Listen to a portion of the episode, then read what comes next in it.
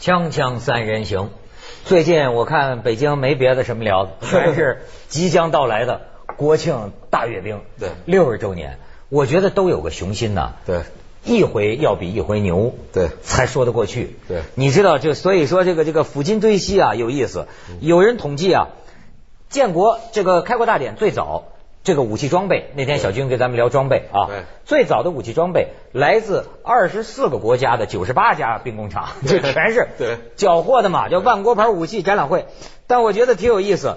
开国大典在天安门参加检阅的一万多英雄部队，这装备是什么呢？日制的九七式老头坦 克、一百五十毫米花炮和德制七九步枪。对炮兵多靠罗马牵引，有的身管很短，有的干脆就是木头的轮子包着个铁皮。 对有人感叹说，这次阅兵式上出现的各种装备。只有骑兵的战马是我国自己生 产的，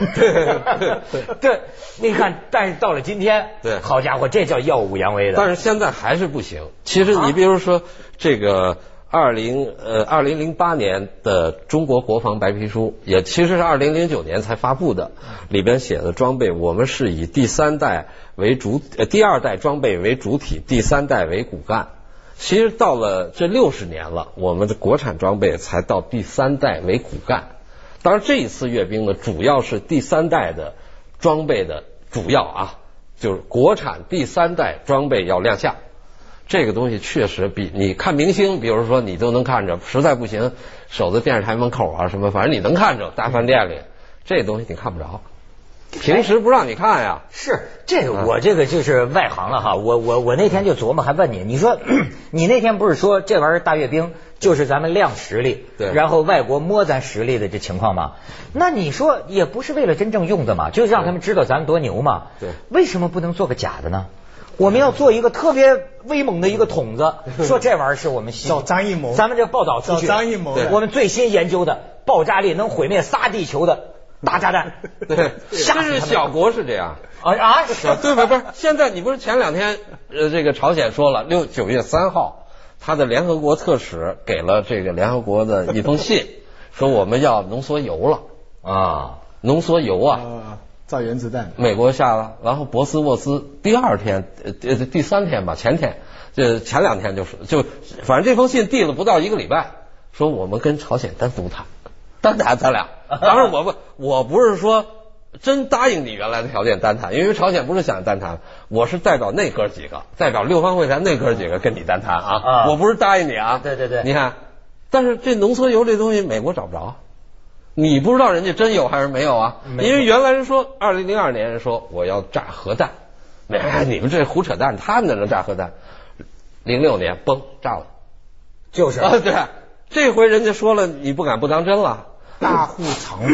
对，小户才显派。啊哦，就咱们大国，哎，咱们的呃中上，对实事求是。对，咱哎们牛奶可以造假，这玩意儿导弹咱不造假，咱咱对吧我我货真价我实我觉得主要的功能还是凝聚民心吧。对对对让所有参与的人对跟在电视上参与的人对国家有一个对呃怎么啊这个归属心，对就不是对？说认同感，哎对，或者说自豪，用这样。用一爱国个主义教育理论词儿来讲，就是说这个政权是靠呃无数的先烈们什么，就是我们传统教育啊，对打下来的这个江山，是把侵略者打跑了。不，我也问一个外嗯行话，我碰到过一个军队过来的人，大概应该也是军级的。嗯然后我就说你你你做到这么高，你打过仗没有？嗯他说没有。他说我跟你说，现在的那谁谁谁，他跟我讲了一大段的名字，嗯就是现在做到的军区分军区司令啊，什么什嗯么什么，他们其实都没打过仗，是这样吗？呃，是，当然就是因为呃，就是如果说抗美援朝那一代人，那当然他现在已经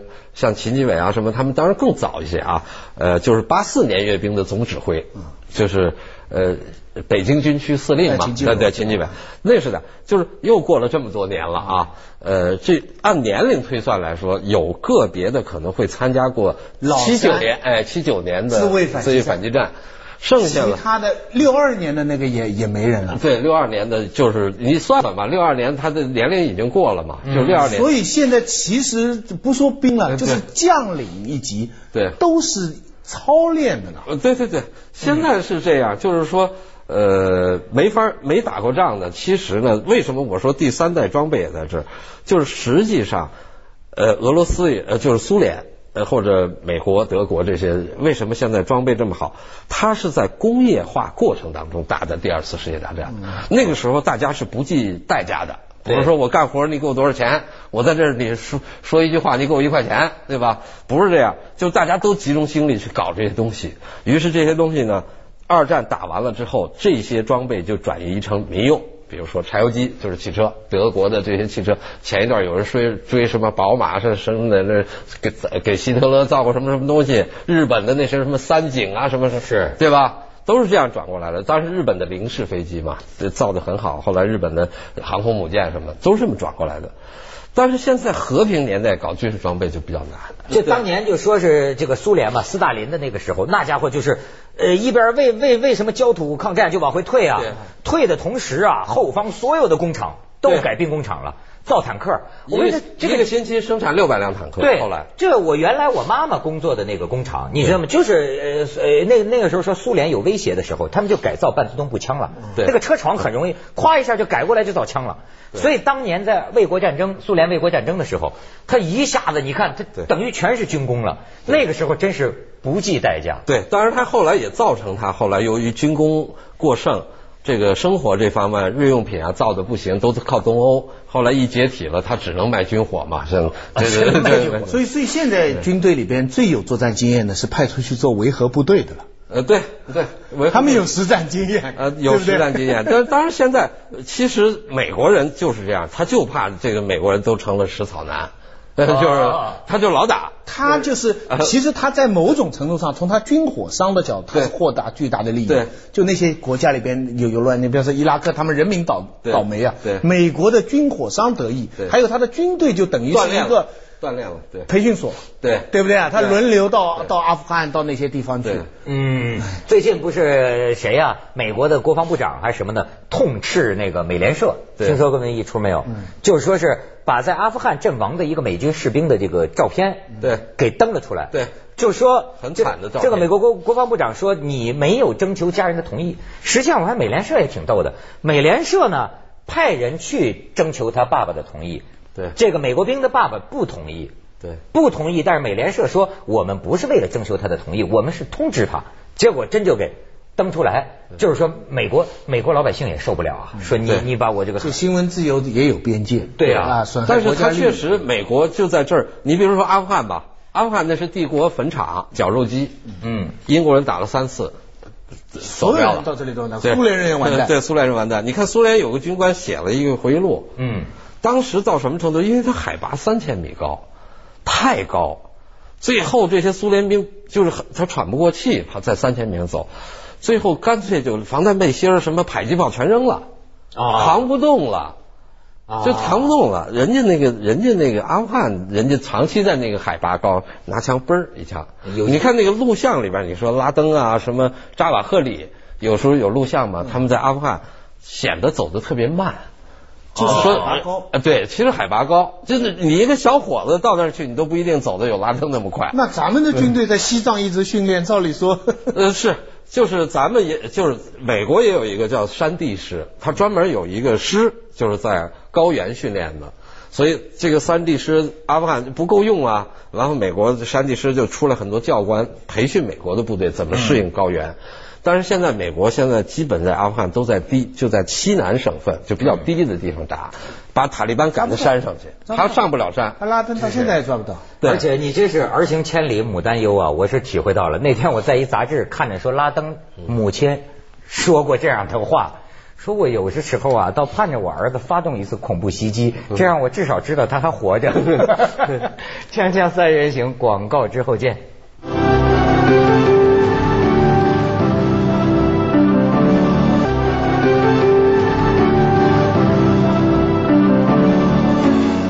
我记得当年看过一个美国中央情报局的那么一个电影嘛，就是说他们每次就观察苏联这个红场上阅兵，主要是看那个站城门楼子的，是吧？对谁站城门楼子上，那么就表现他们对这个国家的这个政局，哎，进行这个而。且站在什么位置啊上？哎，呃没错儿，呃，进行研究。其实这玩意儿当然是很重要、有讲究的对。你知道中中国这也有历史风云，你就看一次一次的开国，这个不是这个大大大阅兵。举一个例子，有一幅油画懂西文化的，对叫《开国大典》。我们来看看这个这个这个画呀，最早出来的时候，你注意后边这几个人，照片不一定清楚啊。依次呃，就是毛主席后面这个朱德、刘少奇、宋庆龄看的女的啊，宋庆龄旁边是李济深，对那个李济深那个长长胡子那个是张澜对，张澜旁边的呢是高岗，高岗饶漱石。后来呢，这高岗高饶事件发生之后，你再看第二幅照片，你看高岗这个呃张兰旁边换成了一个花儿嗯高岗给抹掉了，就感觉这人就就就就没参加过，嗯是吧？然后后来呢，又换了一幅是什么呢？把刘少奇去掉，你再你再看下边这个嗯，哎，这个刘少奇没了，刘少奇又换成了董必武的全身像，所以一直到一九七九年，中国革命博物馆征得上级同意，决定把这个开国大典呢，原画给它呃，恢复对原貌。看看原始的照片呢，那些人离呃毛泽东站的是很近的，对对对嗯，没有隔开那么对远，没有隔开。我我有个问题了，呃呃呃，我嗯没想明白，你不是说一直阅兵阅到五九年吗？对然后突然就停了，对一直到八四年，对有没有想过为什么？所以有有这个很多资料上都讲了，因为自然灾害嘛，国家困难，就修改了，就说不是每年都要阅兵了，改成五年一小阅，十年一大阅。 OK，那五年一小月，六四年为什么不月呢？呃，是啊，后来就是由于就是还是困难，六六四年搞了一次大比武，啊就是呃不搞这个东西了。然后六九年呢，当然是你也知道，咱们上次谈过，就是中苏边界就没打仗，嗯，会不会有这么一个原因呢？因为呃，你阅兵啊，世界上的军队啊，它有几种，嗯一种比方说现在少阅兵的国家，比方说英国啊啊这这些国家哈、它都是君主立宪制的。换句话说，它军队哈、在宪法上是属于国王的，啊对它是英国皇家海军，对对啊你明白？所以它要阅兵的话，就是女王阅兵，呃对你明白没有？嗯对丹麦也是这样。对对对日本如果原则上来，也要天皇天皇来的，对不对？第二种的情况下呢，军队呢是国家的，嗯，对所以属于国家的。那这个时候就是总统啊，嗯啊这这样的人跑出来，像法国啊对，嗯哦，假如说美国有啊，对俄罗斯啊这。第三种哦有没有第三种啊？对第三种我们这种啊啊，我们这种我们是属于政党的，呃，我们叫党政军，哎，不不哎不，但是理论上是属于党中央军委。对对对，所以呢，你想六四年的一个很微妙的情况是，当时国家主席是刘少奇，是啊，党主席是毛泽东。对， 呃，谁你干的？哎哎，你是吧站你到时候谁阅兵的事情？但是所以这个情况，你到八四年就很精彩了。八四年阅兵，我们知道邓小平，对对，邓小平什么身份啊？不是国家主席，他也不是党的总书记。对但是他中央军委是主席中共中央军委主席，对中华人民共和国军委主席。对哎，名正言顺，哎，名正言顺，对啊哎你明白？所以我我在想，六四年那次会不会有这些因是有素？是有，因为六四年中间呃，就是所以我说还是跟国内政治也有关嘛。毛呢当时有点退居二线什么，这个对有这个有这个意思。因为那个时候啊，有这个我意思我知道那个国庆节登的是两张照片一样大，对毛泽东跟刘少奇，对因为技术上处理呢，不知道怎么样，刘少奇那个头比他毛泽东还稍微大一点，对、嗯所以那那个那个当时说如果阅兵的话，会有一点技术上的困难，对这个啊我倒觉得啊，就是说，呃，咱们又讲到这个苏联，呃，这你知道最近的这个斯大林又成为话题了，对就是在国际上，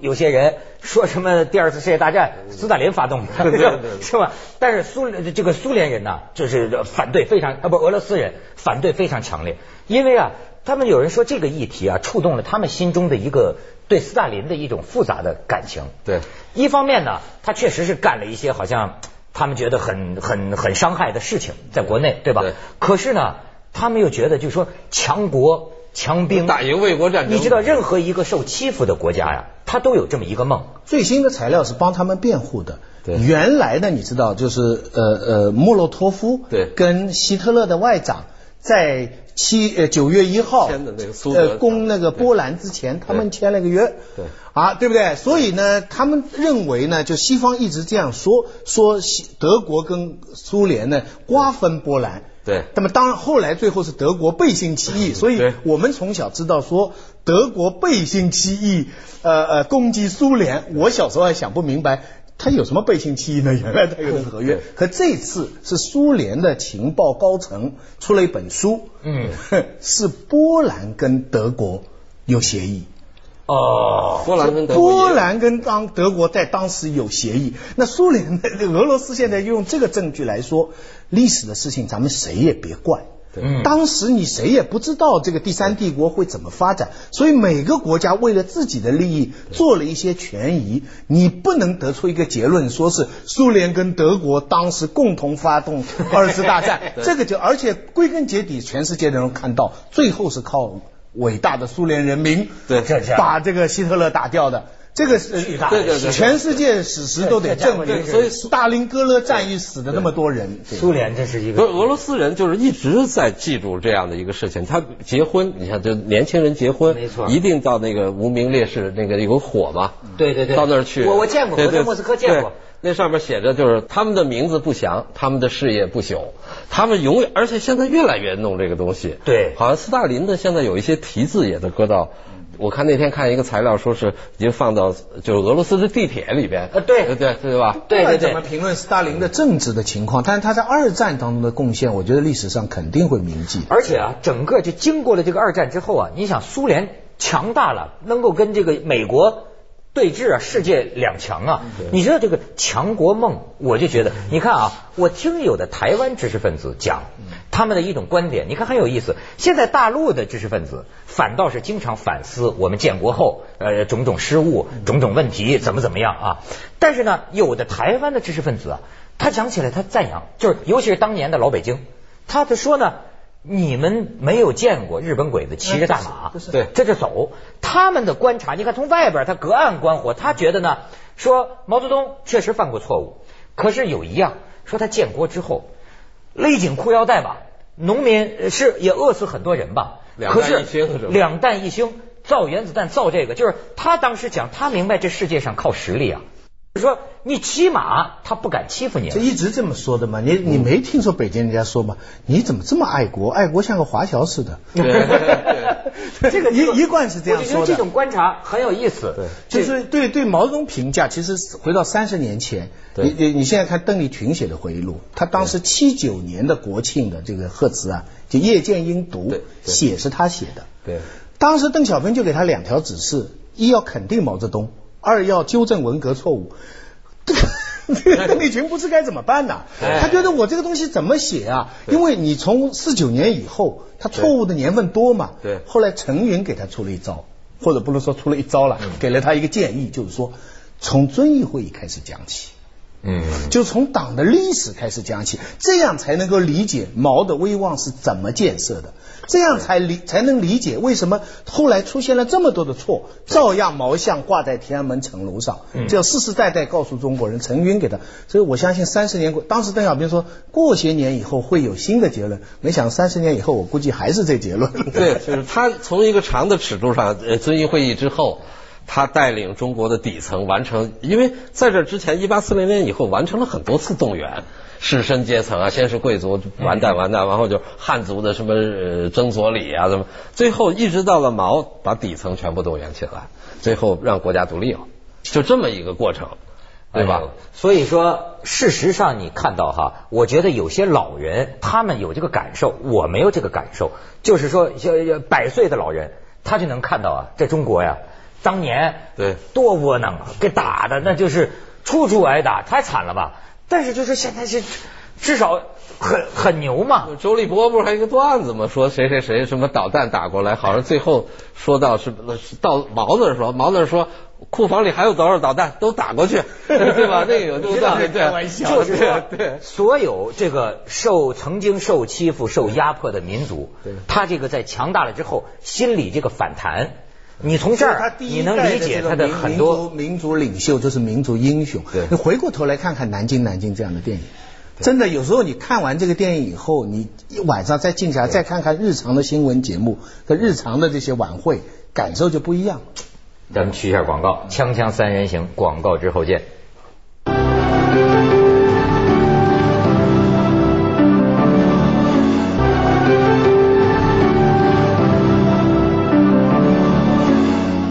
这好像全世界人民呐都有一个共识啊，就看阅兵得瞧中国的 China 的，对。确实对不都服，就是说这种因因因为世界上现在，咱们就这么说，五百年以前开始啊，盎格鲁撒克逊人崛起，英国人后来就是呃两呃三百年左右的工业化，没有过一个十亿级人口国家工业化的先例。嗯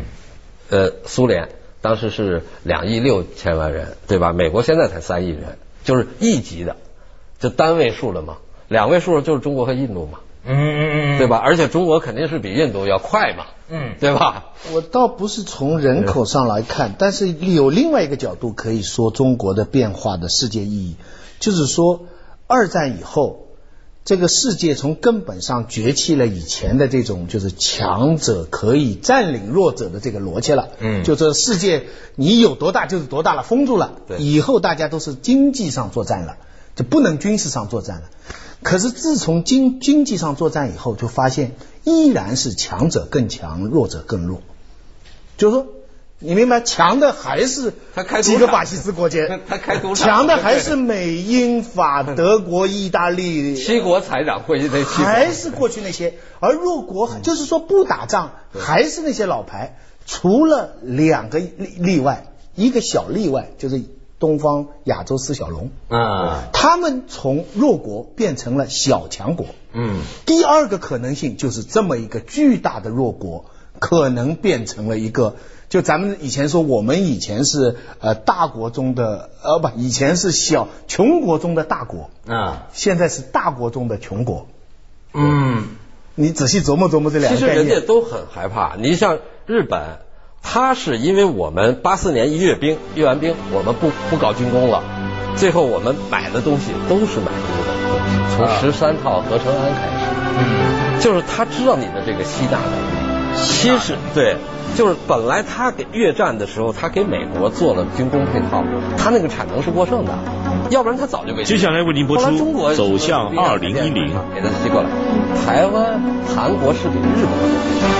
多，等于我们一转。